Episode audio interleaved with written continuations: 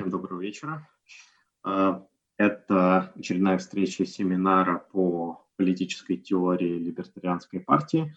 Мы заканчиваем наше обсуждение а, Джона Лока и его второго трактата о правлении.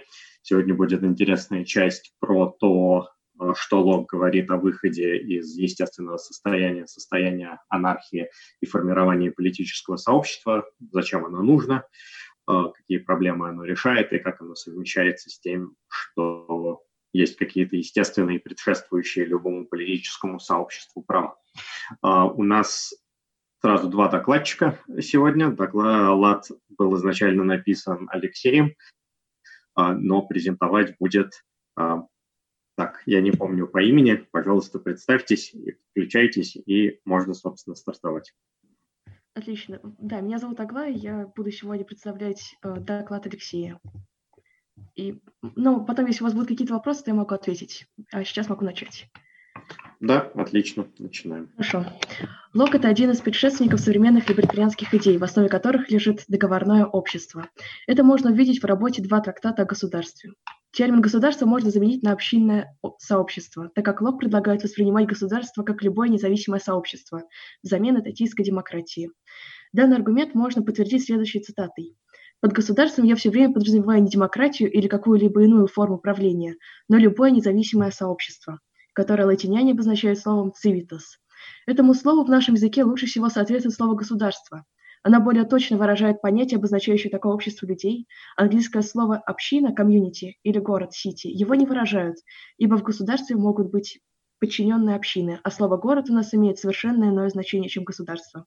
Вот почему в избежании двусмысленности я стараюсь использовать слово «государство». В этом смысле, в котором, как я обнаружил, его употреблял король Яков I. Я полагаю, что это подлинное значение данного слова.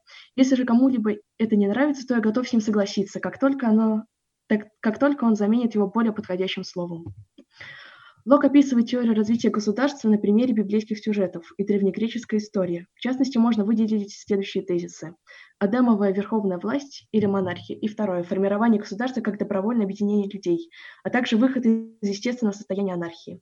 Третье. В, историческом, в исторической науке мало фактов, где люди находились в состоянии естественной анархии.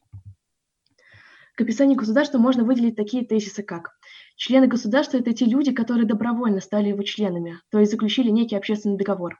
Второе. Государство не обязано контролировать человеческую свободу, а ее контролирует сам человек. Это можно считать причечей современного монархизма. Третье. Сохранение минимальной законодательной базы, базы в ядре государства. И последнее. Критика абсолютной власти как несоответствующая целям общества. Основные аргументы для выставления, для выставления монархии новоделом своего времени можно считать, во-первых, архаичность самого стиля правления, и, во-вторых, то, что монарх ограничивает свободу человеческой личности.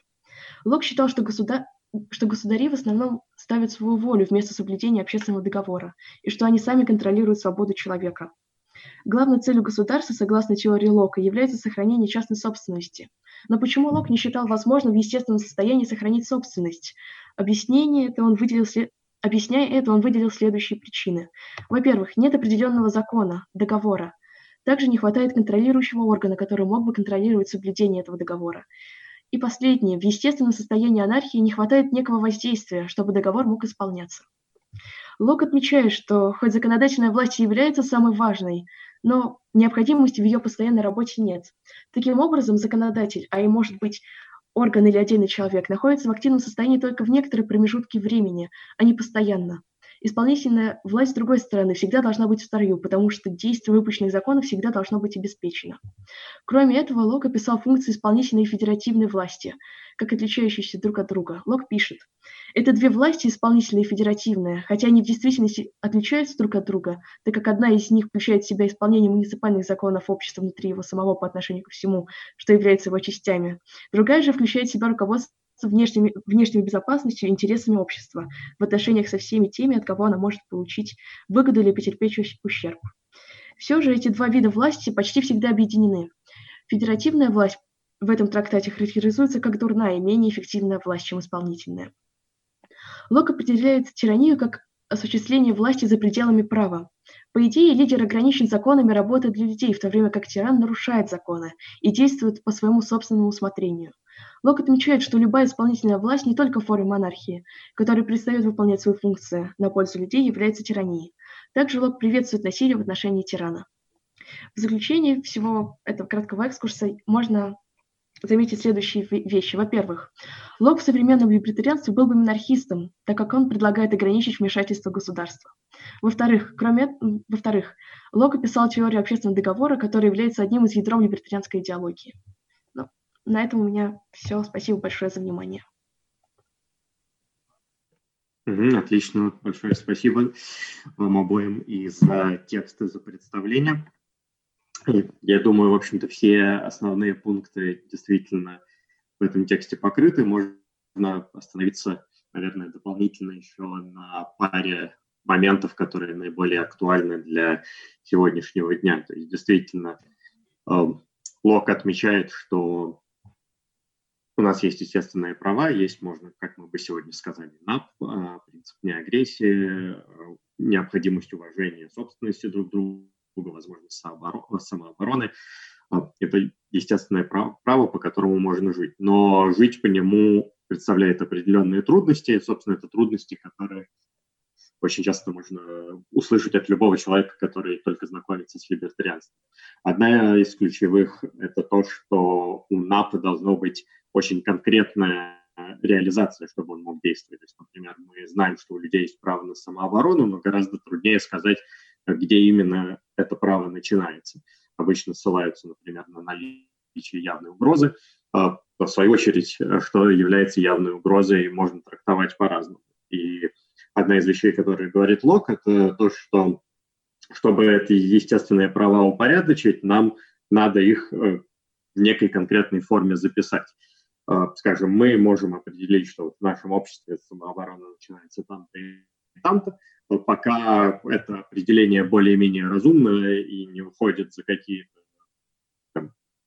явно абсурдные рамки, скажем, э, того, что одно слово уже начинается явной угрозой, или наоборот, человек уже наставил на меня пистолет и, э, и собирается стрелять, а мы утверждаем, что это тем не менее угрозой не является, потому что пока там пуля, например, из ствола не вылетела, угроза все еще не явная, он может не нажать на курок. Но пока вот эти разумные границы собирают, сохраняются, в их пределах мы можем э, выбрать несколько возможных позиций. И пока конкретный выбор не записан э, в вписанном праве, э, действие этих естественных прав остается очень таким неупорядоченным. И людям невозможно жить в обществе, не понимая, какое именно из их действий может быть интерпретировано как нападение. Как нападение. Поэтому я создание писанного права вносит значительную ценность. Но если мы э, между собой договариваемся, что, например, вот в нашем обществе э, действительно такие-то действия будут трактоваться как явная угроза и давать право на самооборону, а другие не будут, э, и все мы подписываемся, мы фактически отказываемся от э, того, чтобы выступать, собственно, интерпретаторами э, ситуации в каждом отдельном случае. Мы говорим, что теперь не каждый из нас на основании своего собственного разума по совести будет судить, совершается ли он нападение или нет, а мы подписываемся под эти единые правила и подразумевается, что есть э, некий институт, который действительно может в реальности эти правила обеспечивать. Но Блок замечает, что наличие такого института – это, по сути, есть государство. Ну и дальше начинается очень интересный вопрос о том, собственно, можно ли действительно такие институты правопорядка называть государством или нет. Потому что трактовка Лока, она, в общем, совместима с достаточно анархической картиной.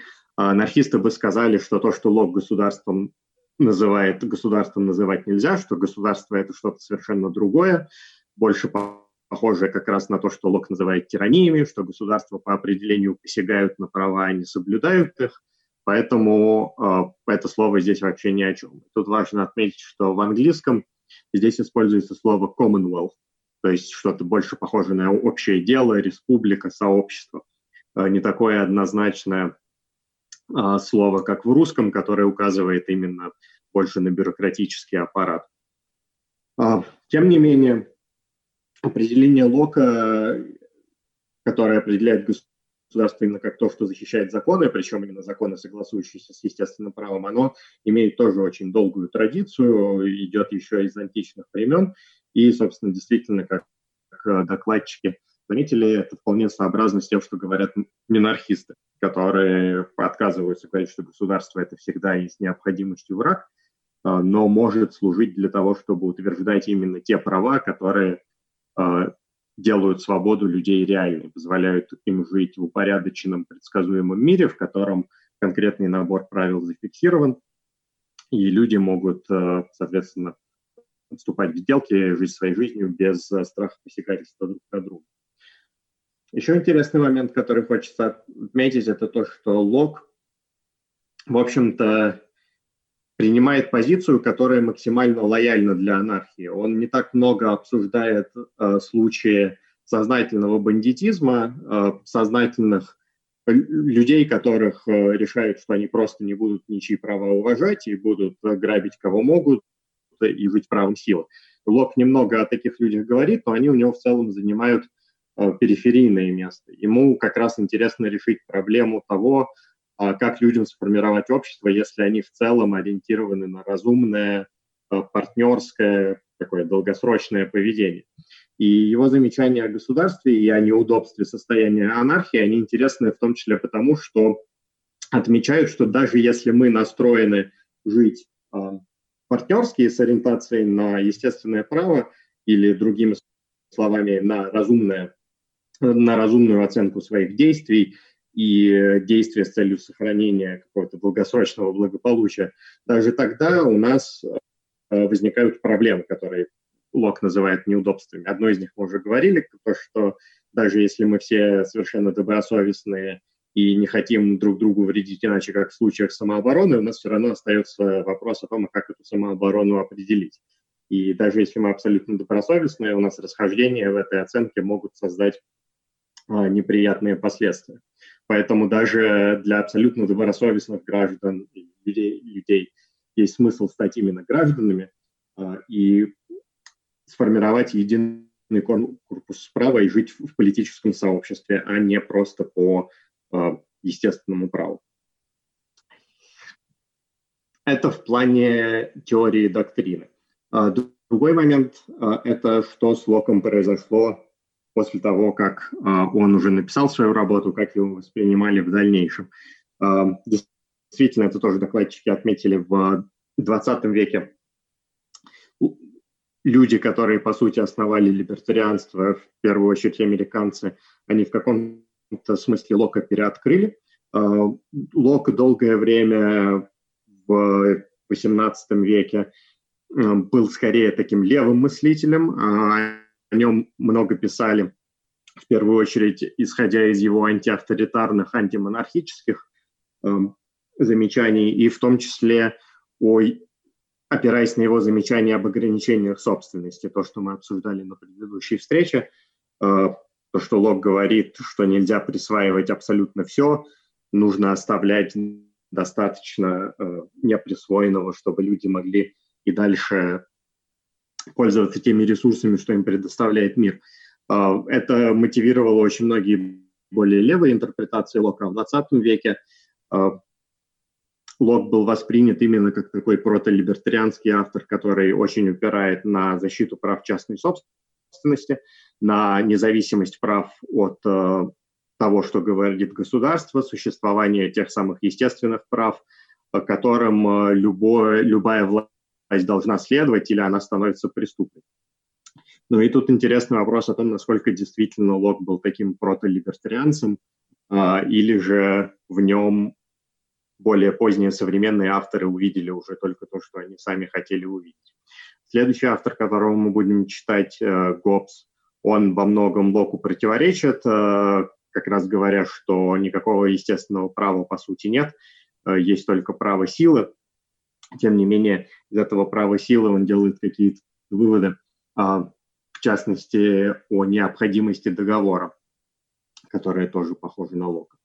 Ну вот, это пара моментов, которые я хотел бы к докладу добавить. А сейчас я вижу, у нас все-таки собралось достаточно много людей, а шесть помимо меня, поэтому Если есть какие-то вопросы, замечания, комментарии, в первую очередь обращаюсь к докладчице, так как вы все-таки не свой текст презентовали. Хотелось бы услышать от вас, что вы сами думаете.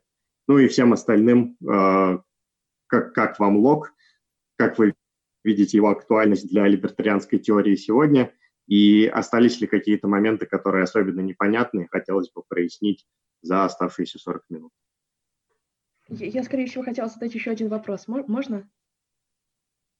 А, да, конечно.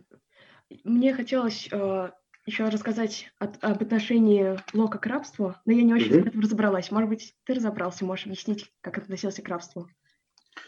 Uh, да, у него есть несколько замечаний о рабстве. Первое, когда он говорит о естественных правах, и там он говорит, что uh, люди рождены свободными и равными, uh, нет никаких причин одному человеку устанавливать власть над другому, и рабство это что-то немного противоположной э, природе и нечто более похожее на состояние войны.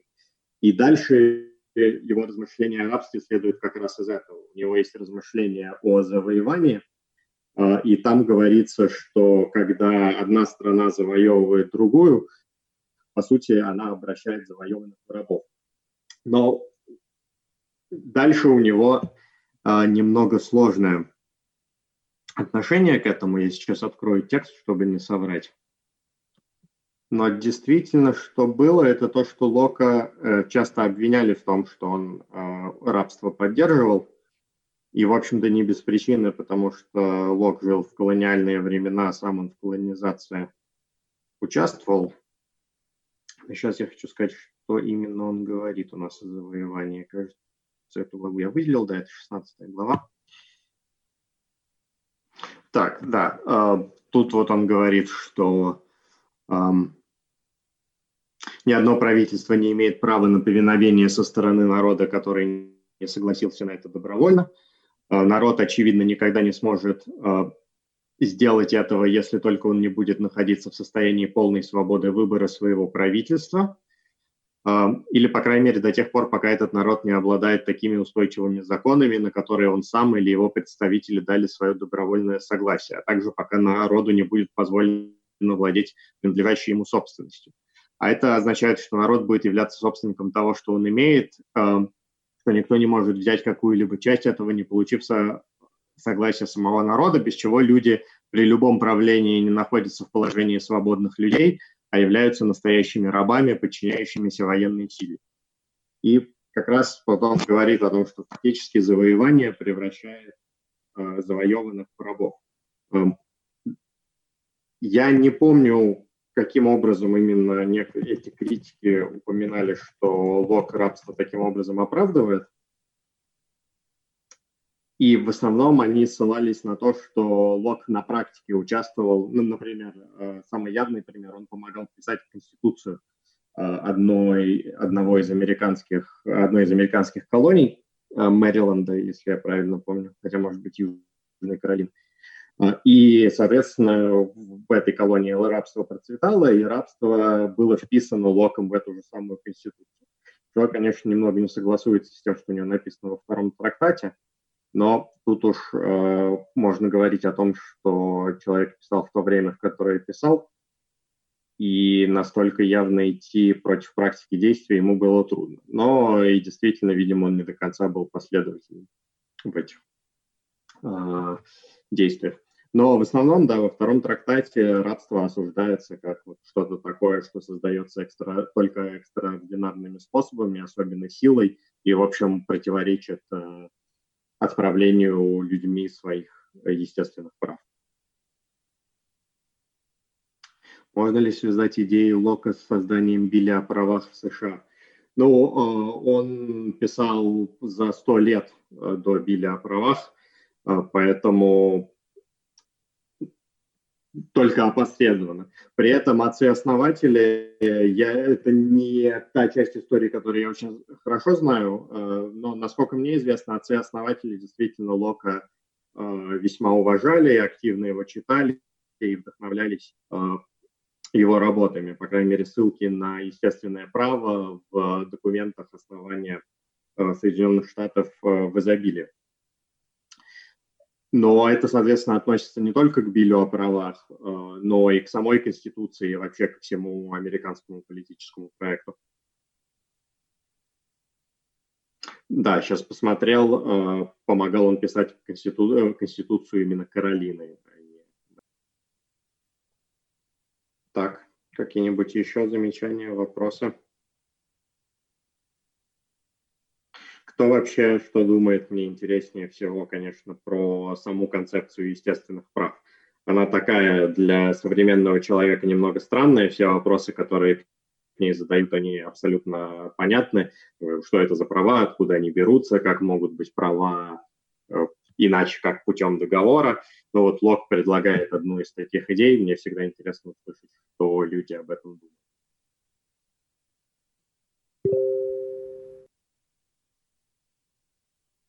А еще про рабство можно сказать, что у Лока есть э, пассажи, когда он говорит о наказании, в частности, как, как раз опять же о состоянии войны. Он же в целом говорит, что если вы ввергнуты в состояние войны, э, то вы действительно можете против э, тех, с кем воюете, применять любую силу вплоть до умерщвления. И там же говорится о том, что, соответственно, можно их угонять в рабство но это такая немного симметричная аргументация. Идея там в том, что человек, который на вас напал, причем напал не просто в плане решил совершить правонарушение, а именно что объявил, что не признает за вами никаких прав и будет против вас действовать силой, и, и насколько сила ему позволит, настолько он будет пытаться вернуть э, вас в свою власть, то в свою очередь Лок замечает, что вы имеете право ответить тем же самым, и, соответственно, вы можете полагаться только на силу, чтобы от такого человека защититься, а, и, соответственно, пока он продолжает э, настаивать на войне с вами, вы можете в том числе силой его себе подчинить вплоть до рабского состояния. Но там очень важная оговорка в том, что если человек вам дал понять, что он конфликт прекращает и не собирается далее выяснять с вами отношения исключительно на основе силы, но готов там, обратиться к внешнему арбитру, к закону, причем только жить по канонам естественного права, то удерживать вы его далее не можете.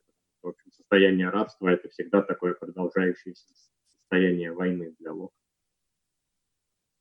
Так,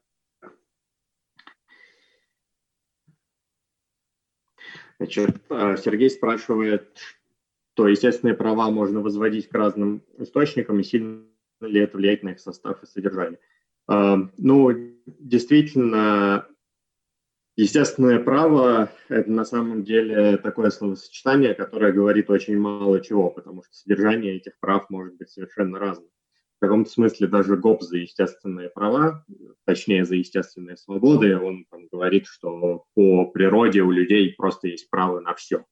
А, и право на все означает свободу на все и наоборот. Но это скорее такой отказ, э, конечно, содержательной доктрины естественного права. Насколько конкретные источники связаны с содержанием, тут, опять же, четкого ответа нет. Э, надо смотреть на каждую отдельную концепцию, которая обосновывает, почему, по каким причинам у людей есть именно эти права, а не какие-то другие. То есть очень часто общее место у доктрины естественного права – это то, что у всех есть э, право защищать свою собственную жизнь, которая как бы следует из самого факта, самого факта жизни. Э, и тут можно ссылаться на разные вещи. Да, можно сказать, что инстинкт самосохранения – это такая штука, которая биологически вшита просто во всех. Можно сказать, что это э, божественное повеление. Можно сказать, что это повеление разума, потому что мы разумом понимаем, что если мы хотим сохранить свою собственную жизнь, то нам э, хорошо бы не вступать в конфликты со всеми остальными, и поэтому нам э, хорошо бы либо договориться контрактной интерпретации, либо просто понять в такой более чистой, естественно, правовой, что надо жить именно по правилам ненасилия, потому что только такая жизнь, э, как разумный вывод, совместима с сохранением жизни друг друга, потому что она противоречит войне. Применительно к Локу, есть ли в его концепции какие-то права, которые не стали общим местом ко времени всеобщей декларации человека, прав человека. А скорее нет. То есть Лок в этом смысле действительно либертарианец или похож на либертарианство, потому что те права, которые он приписывает, они достаточно узкие. Это в первую очередь э, право сохранять свою жизнь, э, право защищать свою собственность. То есть с тех пор э, содержание прав скорее только расширялось, и в каком-то смысле право на собственность только ограничивалось. Да, утверждалось, что у людей есть, ну, там, например, право на достойное обеспечение, да, на социальное страхование, которое, в свою очередь, нарушает право на собственность тех, э, из чьих средств это существование будет финансироваться. Поэтому, да, э, у Лока в концепции права скорее общие и близкие либертарианству, я бы сказал. А, и да, и Никита спрашивал, насколько то же самое можно вывести не из божественной воли, а просто из факта равенства людей между собой. Ну, я бы сказал, а, Лок в том числе именно это делает. Он не настаивает на том, что именно божественное объяснение – это единственно верное, он скорее предоставляет э, несколько обоснований естественных прав, одно из которых как раз э, это факт равенства. Это такое скептическое обоснование. Лок говорит, что у нас нет причин утверждать, что у кого-либо может быть власть над другим, а без этих причин, соответственно, по умолчанию утверждается равенство, потому что факты власти э, не могут положиться ни на что, по крайней мере, ни на что в человеческой природе. Так, сейчас посмотрю, что я еще писал в направляющих вопросов. А, ну да, тут такой момент с э, пониманием э, и тоже, в общем-то, важный для э, современных обсуждений э, вопрос того, что даже если государства теоретически могут быть защитниками прав, те государства, что реально существуют, они не таким способом появлялись, никто на самом деле не заключал договор друг с другом, государства появлялись другими способами и далеко не всегда действовали в защиту прав. Что с этим делать? Тут как раз характерно то, что Лок э, эти контраргументы, в общем-то, восхищает, соответственно, ему уже очень-очень много лет. И не надо думать, что сторонники естественных прав или что минархисты этих аргументов не понимают. Лок, в частности, говорит, что, видимо, ну, насколько он мог понимать, в реальности государства появились больше как такие э, последовательное расширение семьи, что была патриархальная власть, которая становилась клановой патриархальной властью. В какой-то момент клан мог получить стабильную власть на территории, и вот это вот становилось государством. Поэтому для теории Лока, в общем-то, не требуется, чтобы люди действительно пришли и согласились и заключили договор. А, ему важно, чтобы государство, чтобы оно было легитимным, оно следовало нормам естественного права. И, соответственно, это такое государство, на которое люди могли бы согласиться. И, собственно, у них нет причин на него не соглашаться, потому что он их права не нарушает. То, что в реальности организации появляются совершенно разными способами, иногда являются тираническими, а иногда не являются, это как бы все правда. Э, для Лока важно то, чтобы, как бы оно ни появилось, государство было приведено в состояние, где оно именно следует естественному праву, э, консультируется с своими подданными, собственно, почему он так много упирает на законодательную власть. А, для него очень важно, чтобы люди активно участвовали в разработке законов, помимо того, что эти законы должны, само собой, следовать естественному праву. То есть э, Лок, э, это тоже важно, он не оправдывает демократию, он не говорит, что консультации или участие граждан в законодательстве само по себе достаточно, потому что у них нет права, пусть даже мажоритарным методом, там, решить э, признать евреев паразитами, начать их казнить или другие вещи, которые бы посягали на права друг друга. То есть, Лок, конечно, жил в те времена, когда это даже представить невозможно было, что такая мажоритарная тирания может произойти. Но, тем не менее, в каком-то смысле его текст уже это предвосхищает. Про так, следующий пункт, который говорил о том, что Лок не против заменить слово государство на какое-нибудь более подходящее. Об этом мы уже говорили. Действительно, можно читать Лока как говорящего целиком о контрактных юрисдикциях. Э, и тем самым э, не признающего легитимность всех современных государств. То есть если вы не признаете, что современные государства и вообще какие-либо государства следуют естественному праву, и нам только предстоит создать э, контрактные юрисдикции или, как хотите их называйте, некие образования, которые будут защищать права, а не посягать на них, то в этом смысле у вас никакого несогласия с Локом нет, э, кроме как по оценке, насколько, того, насколько реально существующие государства действительно правовы. А, да, дальше про государей достаточно интересный а, момент. Для тех, кто читал текст, там у Лока есть такой пассаж, где он а, пытается сказать, что авторитарная абсолютная монархия – это новодел, и что сторонники абсолютной монархии, они придумали что-то абсолютно новое и противоречащее всей человеческой истории. И там э, это откликается с тем, что я говорил на самой вступительной встрече о том, что государства во времена Лока были достаточно минимальны и занимались в первую очередь военным делом. Э, и Лок говорит исторически о том, что, в общем-то, государи в основном были только царями, а, то есть э, цари были в основном только полководцами, их, как в знакомой нам истории князей на Руси, э, призывали под конкретные военные кампании с конкретной задачей собрать э, вооруженных людей и пойти войной, защитной или агрессивной, на соседей, так или иначе представляющих угрозу какой-то роли в повседневной администрации, в законодательстве, в регулировании повседневной жизни людей древние цари, в общем-то, не, не предпринимали. И как раз во время Лока начинает формироваться вот эта гораздо более интенсивная, всепроникающая государственность, которая стремится регулировать каждый аспект жизнедеятельности, который ранее регулировался, в общем-то, самими людьми и обычаями, какими-то традиционными правами.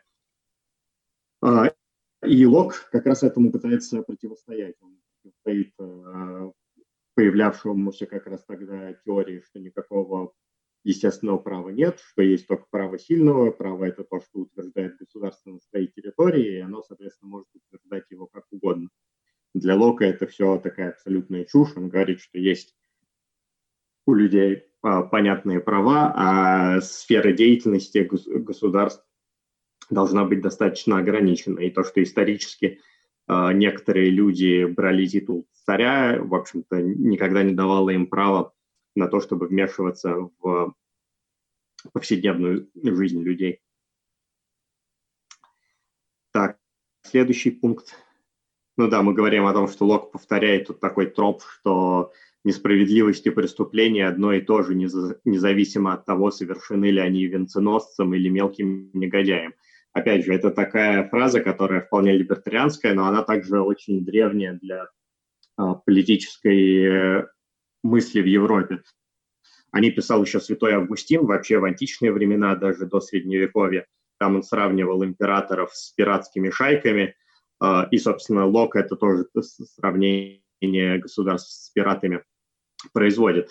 И вот он говорит о том, что разница только в том, что крупные разбойники наказывают мелких – чтобы держать их в повиновении, а крупных награждают лаврами и триумфами, так как они слишком сильны для слабых рук правосудия в этом мире и сами обладают властью, которая должна наказывать преступников.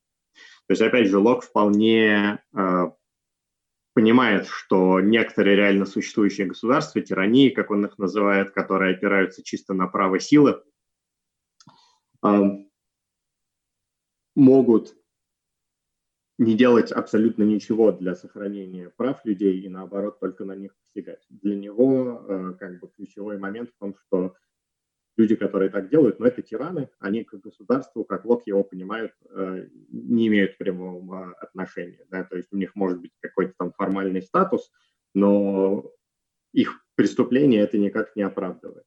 И, в общем, это, опять же, очень такой древний для европейской мысли э, пункт, о том, что у настоящих государей есть какие-то обязанности, что бандит и, полно, и легитимный правитель – это все-таки разные вещи. Легитимный правитель – это не просто тот, кто а, получил больше всего силы, смог победить всех остальных претендентов и теперь в страхе держит а, все население. С одной стороны, европейцы всегда себе отдавали отчет в том, такое происходит, такое бывает, но они также всегда считали такие виды властвования чем-то аномальным, а, противоестественным и антиправовым. Поэтому тут никак нельзя сказать, что Лок э, очень оптимистичен в сторону государств. Да? Не то, чтобы он считает, что государство всегда право, там совсем нет.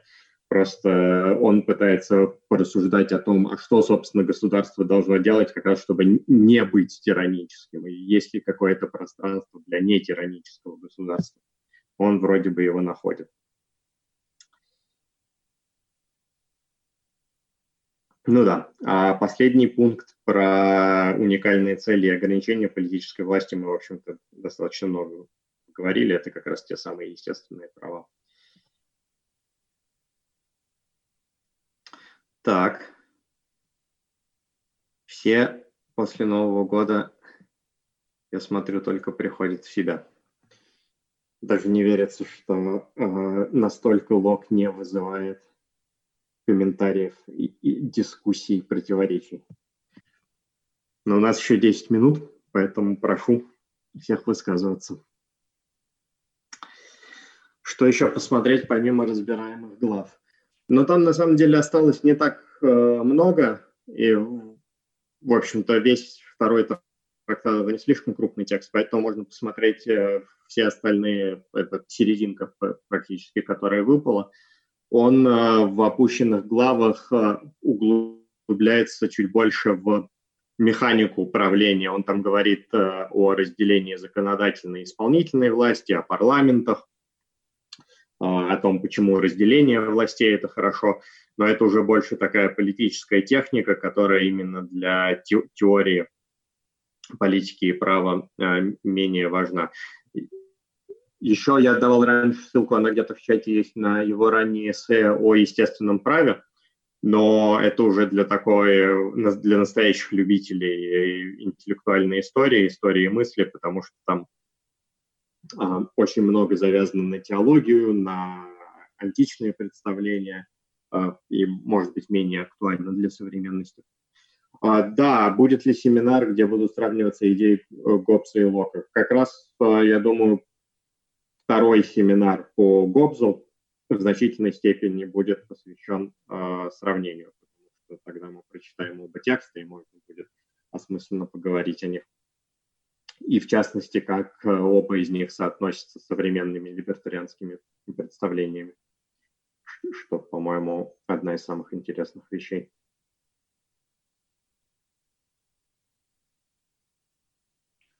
Ну вот, а еще по локу я бы, наверное, даже рекомендовал далее, если интересно, чуть больше погрузиться и какие-то неочевидные э, тейки вынести из лока, то как раз смотреть современные книги, которые, правда, только на английском, но я ссылки давал э, Симмонса в первую очередь, он на Фанеки. Это современная интерпретация, в какой-то смысле это пересказ, но в другом смысле это совсем не пересказ, а именно вычленение ключевых идей э, и помещение их в современный контекст. И там достаточно интересно э, рассказывается о том, что именно Лок сказал и как это можно воспринять в современности. Так, ну хорошо. Э, если у нас больше вопросов, замечаний нет, я думаю, я со своей стороны тоже все основные вещи сказал, которые хотел всем слушателям, и которые в онлайне, и которые в записи слушают. Еще раз передаю привет. Спасибо, что следите за семинаром. А, ну и дальше у нас будет ГОПС. Э, Также не забывайте, что я написал небольшой текст э, для помощи прочтения лока. Он э, висит по ссылке на в расписании на второй встрече. Там экскурс по истории мысли, который позволяет немного больше понять о сочетании вот всех этих э, терминов разума, природы, исторических аргументов и какую роль они играют у Лока, почему он иногда ссылается на историю и, и насколько это важно для его аргументации. Опять же, не знаю, если у кого-то уже был шанс прочитать этот текст, то могу сейчас ответить на вопросы, но я подозреваю, что нет потому что выложил только вчера. Ну все. А, Спасибо и до встречи в следующий раз.